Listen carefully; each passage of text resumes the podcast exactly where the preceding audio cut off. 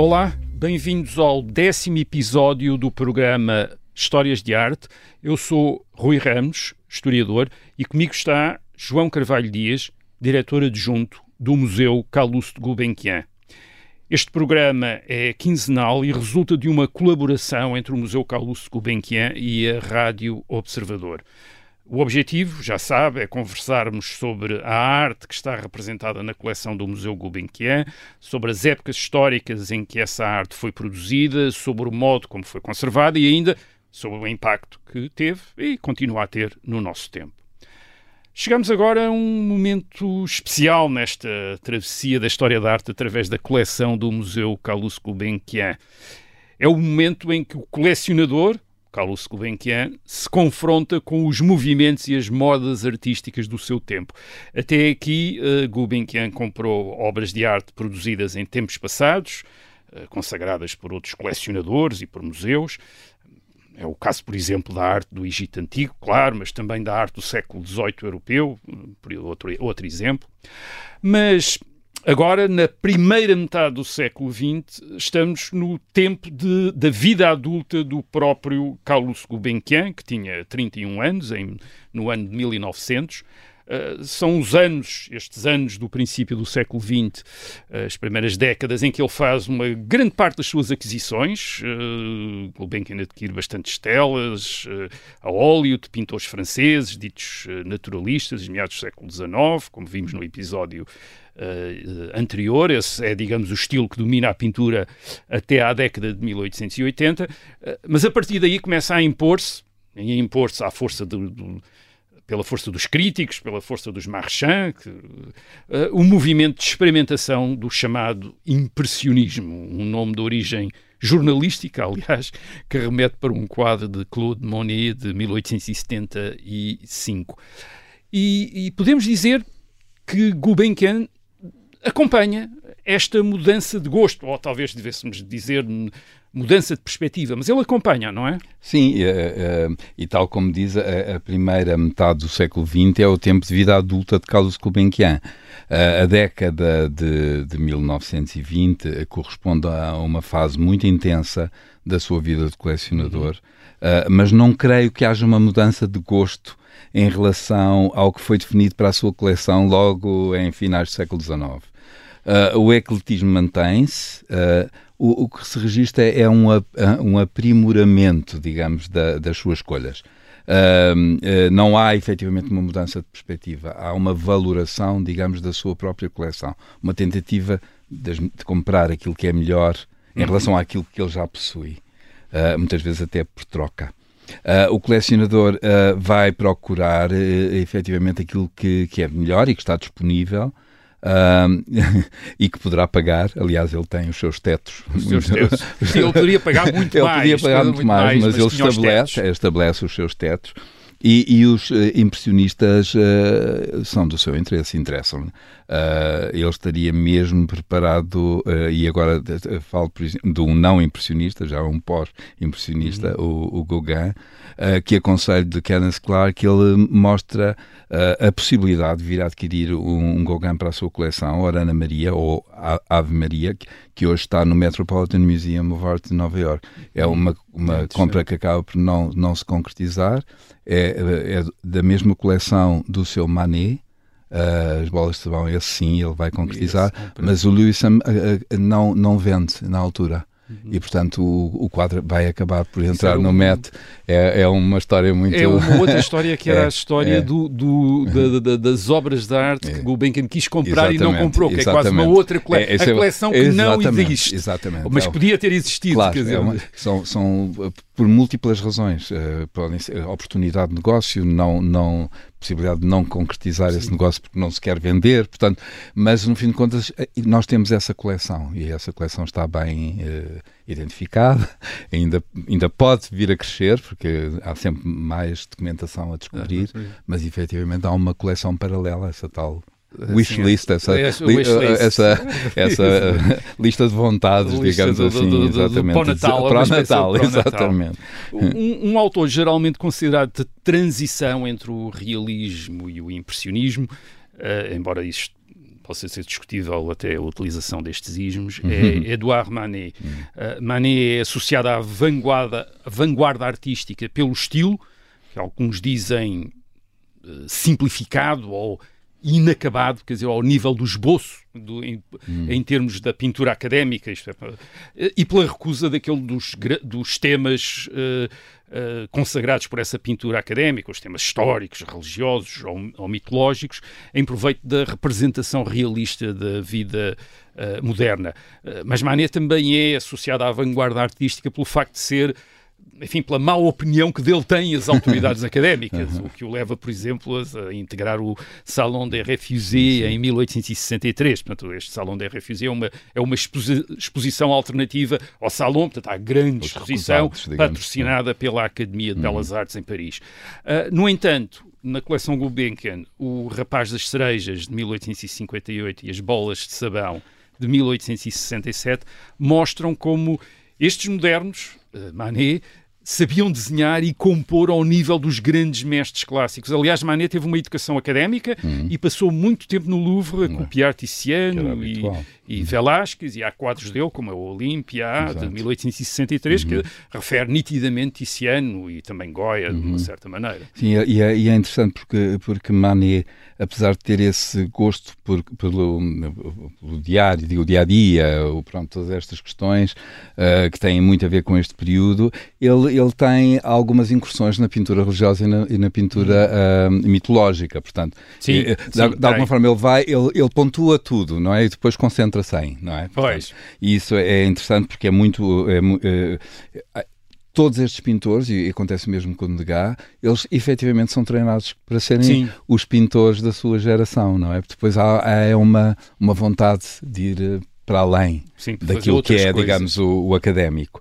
Uh, e para muitos historiadores, Manet é considerado o pai do modernismo. É, é muito difícil uh, atribuir paternidade ou maternidade uh, artísticas, uma vez que os momentos que identificamos como, vamos chamar assim, de mudança, são fruto de uma multiplicidade de contributos. Portanto, Uh, di, e, dito isto, é inegável o contributo de Manet para os capítulos seguintes da história da arte, da pintura, um, e a, a recepção pela academia, pelo salão da sua é um excelente indicador da estranheza deste pois. seu contributo, não é? Uh, e o escândalo, por exemplo, que, que produziu Déjeuner sur l'Ebre, uhum. uh, uma senhora nua, em convivial piquenique, digamos assim, com dois cavalheiros completamente vestidos. Ela olha o observador, ainda por cima está em, em, a, a, confrontar o observador, mas ela está muito tranquila na sua, na sua interpelação. Portanto, nós é que estamos desconfortáveis, o uhum. observador é que está desconfortável. Um, e, e, nem os seus companheiros, digamos, de estão representação a estão a reparar, eles estão, continuam entretidos. Isto é avassaladoramente moderno. Um, a, a, as pinturas da, da coleção Gulbenkian, o rapaz da, da, das cerejas e as bolas de sabão, estão uh, separadas por uma década. Uh, e é engraçado porque o Gulbenkian também os comprou de, nessa sequência quase cronológica. O, o Rapaz das Três em 1910, As Bolas de Sabão em 43, já estava a viver em Lisboa. Uh, a, a, primeira, digamos que é uma obra de juventude de, de Manet, é uma, é uma natureza morta com um retrato, na tradição de Caravaggio, portanto é uma espécie de dois em um. E o Caravaggio é um pintor do século XVII, portanto de alguma forma há aqui uma, um olhar para um passado já longínquo. Uh, enquanto a segunda segue uma linhagem da grande pintura, também de referentes do passado, Franz Hals, o Chardin, uh, mas acrescenta-lhe a subjetividade do tema. Portanto, este menino que está a superar e, e, que as bolas de sabão, as bolas de sabão é, tem aqui um, um, obviamente um significado outro uh, portanto esta questão da efemeridade da vida uhum. portanto toda essa, tudo isso é falado uh, pelos críticos e pelos estudiosos, um, uh, não só estrangeiros, mas como nacionais. Aliás, os nossos próprios uh, conservadores residentes, a Luísa Sampaio, no último catálogo, fala exatamente nisso. Uh, e há aqui uma vontade de representação uh, também pincelada solta, evitar pois. o pormenor, portanto, não, não, não se despende muito tempo, no fundo, o que interessa é efetivamente aquele, o sujeito Uhum. E o sujeito é um menino e a bola de sabão. Não sei se até não será a bola de sabão. Ou a bola de sabão, exatamente. em si mesma, digamos assim. Uh, outro autor importante deste movimento, embora ele não gostasse de ser identificado como impressionista, uhum. é Edgar Degas. Uh, ele começou como um pintor de temas históricos, à maneira académica, para se tornar um realista, sob a influência de Manet e da fotografia, e depois se juntar às exposições dos impressionistas entre 1874 e 1886, embora continuasse a insistir uhum. na sua reverência pelos grandes pintores certo, certo. do passado. Uhum. Na coleção de Gulbenkian está o seu uh, retrato de Henri uh, Michel Lévy, de 1878, e é um quadro extremamente interessante, porque é o retrato de um pintor, um retrato de um pintor que é representado entre entre telas, uh, tintas, manequins, no ateliê, digamos assim, com, com as mãos nos bolsos, uh, uhum. estranhamente, ao mesmo tempo desafiador e vulnerável, como é. imagino provavelmente que Degas se pudesse sentir Sim. com as suas inovações perante Sim. aquele mundo académico, não é? é? Efetivamente ele era um pintor que que se refugiava, não era alguém que gostasse de aparecer, como por exemplo Manet, não é? Uh, uhum. uh, Degas admirava Manet, é um ídolo para, para Degas, mas quanto ao, ao, ao contrário, nem sempre é muito evidente uhum. se Manet reconhecia em Degas este, uh, este grande pintor com um estatuto igual ao seu. é efetivamente uma ideia da pintura dentro da pintura, ou a representação do métier do pintor, portanto, é o pintor no seu no seu ateliê, uh, portanto, no, no sítio onde ele se sente confortável. Portanto, é muito, é muito interessante como é que ele está nessa hesitação, não é? Porque é que ele uh, parece-nos uh, hesitante em relação à sua obra, aquilo que, que vem de construir. Uh, e, e esta, esta obra foi adquirida por Gulbenkian uh, no mercado londrino em 1919, portanto é relativamente uh, longínqua, quer dizer, no, no seu percurso de, de colecionador. Uh, o De Gaia é um pintor extraordinário uh, nesta captura do movimento, não é? Uh, que não é muito o caso desta pintura, que é uma pintura mais estática, o Sim. movimento é todo intelectual, e para isso, mas em termos da sua, da sua obra, vai certamente estar assente no seu fascínio pela fotografia. e, e que, que, dava os primeiros passos para todos os efeitos, não é? Portanto, estamos, uh, estamos ainda numa, numa, numa fase, uh, não diria que embrionária, mas que uh, os, os, fotógrafos ainda copiam os pintores, Sim. ainda não são verdadeiramente fotógrafos. Ao ponto dos fotógrafos, os, poderem, os pintores os poderem seguir ou, ou serem influenciados por eles, ou eles próprios se tornarem fotógrafos, também é muito interessante. Uh, o, o Degas é, é alguém que, que explora muito uh, a matéria, alguém que, que, se interessa muito pelo desenho, uh, pela exploração dos pigmentos, usando muitas vezes os dedos para uhum. misturar as tintas ou os óleos ou por aí fora, uh, os crayons, o pastel que lhe dão, que lhe dão uma, uma quase continuidade da sua mão, portanto, em que há aqui uma plasticidade que a, que a própria mão emprega no ato de fazer, no ato de criar, no ato de pintar, digamos assim. Uh, o, o, próprio Degas abraçou a gravura, a escultura, uh, tornando um pouco um, um experimentalista. Sim, escultura, sobretudo. É, é, uma, é um experimentalista, não é? Uh, e, e, é uma, e é uma escultura. Um, com vários materiais. Com mais materiais e que tem a ver com o movimento, tem a ver com a natureza humana, com, com a anatomia, que ele depois desfaz e faz. Portanto, é, é, é muito interessante e tem a ver com, com esta observação do cotidiano, da, da dimensão, digamos, psicológica do sujeito citadino. Pois.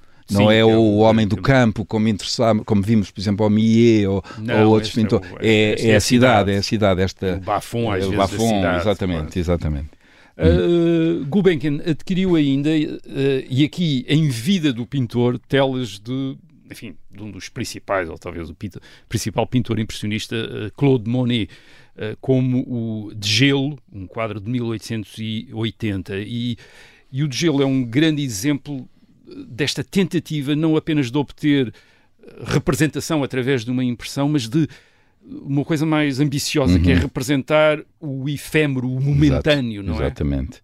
Essa tentativa da, da captura do efêmero levou a realizar séries. Uh, uh, estou a pensar na Catedral de Rouen, mas também uh, este quadro em, em, uhum. que, de que estamos a falar, o de gelo, Uh, existem várias representações, digamos, da mesma, uh, do mesmo episódio, se podemos chamar assim, uh, que é exatamente o, o derreter da, do, do, gelo. Ah, portanto, nada permanece, é, é, é, um manifesto a isso mesmo.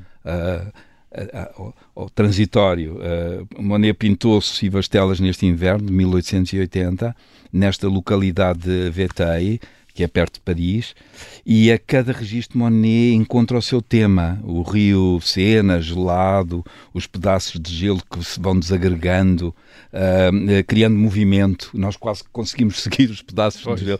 Tal é extraordinária essa forma representante, que não é Uh, fotográfica, uh, é apenas sugerida pela sua pincelada, mas que, que, de alguma forma esse movimento vai-nos trazendo pedaços céu refletido na água, os cambiantes cromáticos que vão se alterando conforme a luminosidade, portanto, com as diferentes paletas de cor ao longo do dia. Ah, portanto, uh, novamente, nada permanece. Sim, Portanto, passa, é, tudo, tudo passa. passa. Esta é uma pintura uh, que, uh, que Gulbenkian adquire em 25, em 1925. Eh, finalmente temos, uh, para, para, continuar a falar de pintores, uh, Pierre-Auguste Renoir, uhum. o retrato de Madame Claude Monet, aliás, de uhum. 1872-74, que também talvez pudéssemos ver como uma espécie de síntese do que nós hoje identificamos como impressionismo, não é? Uhum. É, é verdade. Na década de 1870, Renoir pintou vários retratos de Camille. Uh, Camille, uh, mulher, de uh, mulher, de Claude Monet, Camille Monet. a pintura na coleção é adquirida em 37 e é um, é um retrato muito intimista de uma mulher moderna hum. que lê o jornal, lê o Figaro. Figaro. E, e, portanto, há aqui uma, como acaba de dizer, ela é uma síntese do impressionismo, não é? Camille é uma impressão de Camille. Uh, está tudo, uh, está tudo uh, lado a lado, digamos, até o japonismo está lá. Que, e o japonismo é, é, um movimento muito em voga neste período, que muitos pintores utilizam, portanto, criando ambientes orientalizados com esta matriz japonesa, através das gravuras, etc., que estão uh, muito presentes. Que, e, aliás, também estão presentes, como vimos no, Exatamente. Há, um, há uns episódios atrás, na coleção Exato, Gulbenkian. na coleção Gulbenkian. Portanto, e ela aqui tem uma chávena que está uh, displicente ao lado, e ela, portanto, ele intervala entre um gol de chá e, e a leitura do do Figaro. do Figaro. É um quadro magistral e, portanto, e pode figurar em qualquer enciclopédia ou Wikipédia sim, sim. como modelo da obra de Renoir. Aliás, hum. se Renoir não tivesse continuado a produzir, eu acho que a obra estaria feita. Estaria aqui, é? sim, estaria, e, e percebe-se o interesse de Gulbenkian, em, em, em, adquirir um é, quadro destes. Exatamente. É? Isto era a ideia da coleção dele, era ter exatamente. quadros Não valia tipo. a pena ter uma sucessão deles. Sim, 10 Renoir. ou, ou Renoir. Este, sim. de alguma forma, era tudo o que ele é, queria que, que, Renoir lhe dissesse, digamos assim. Uh, Gulbenkian aparece, ele parece em sintonia com a pintura que estava a tornar-se moda na sua uhum. juventude, no fim do século XIX, uh, mas depois ele, digamos, ele deixou passar, a partir de determinado momento, deixou passar hum. as vanguardas, Sim. o cubismo, por exemplo, do princípio uhum. do século XX, isto é, não há um, um Picasso, não. nem um Cézanne, uhum. não lhe interessou, quer dizer... Não, não lhe interessaram, de facto, nem o, nem o Matisse, orientalista, que, que poderia, de alguma forma, ter aqui algum, alguma sedução para o colecionador. Mas uh, também lhe digo, tendo Manet, Degas, Monet, Renoir, creio que os impressionistas estão bem representados Sim. na coleção. Quanto à questão da vanguarda, eu julgo que a vanguarda existe efetivamente não na pintura, na escultura, existe efetivamente ao nível uh, das artes decorativas e, e, de alguma incursão uh, na Art Deco, Uh, e aí é, é, uma arte de vanguarda porque é uma arte do seu tempo. É uma arte do tempo. É? Uma nota ainda sobre escultura. Um, Gulbenkian colecionou escultura contemporânea, de tipo ainda uh, relativamente clássico, digamos uhum. assim, embora já não fosse clássico verdadeiramente, como uhum. obras de uh, Jean-Baptiste Carpeau, Sim. incluindo a famosa Flora, de 1873. Uh, mas no caso da escultura interessou-lhe um escultor que dominou o fim do século XIX e o princípio do século XX, Auguste Rodin, que, que, digamos aí sim que é um forçou completamente sim, a representação sim, sim. Uhum. Uh, convencional. Uhum. E Gulbenkian uh, comprou-lhe diretamente uh, a cabeça de Legros, Legros de 1910, em bronze, isto aí comprou, aí comprou diretamente a Rodin. É, a Rodin, exatamente. com Carpo, no caso de Carpo, é, é alguém que torna a a, escultura mais livre do academismo. Uhum. E eu acho que é isso que agradou ao Gulbenkian. Gulbenkian. A, a, Flora tem, apesar da sua mitologia clássica, é uma menina. É uma menina, é uma menina acocorada, uh, está efetivamente num movimento, é em movimento, há um sentido de imediatismo nesta escultura. Com Rodin, um, Rodin adquiriu um estatuto muito prominente na escultura europeia, obviamente que sim. É um pouco o, um pouco o que o, o Dom tinha feito no 18 e, portanto, de alguma sim. forma, o Gulbenkian tem estes momentos absolutamente extraordinários que é uh, o certo.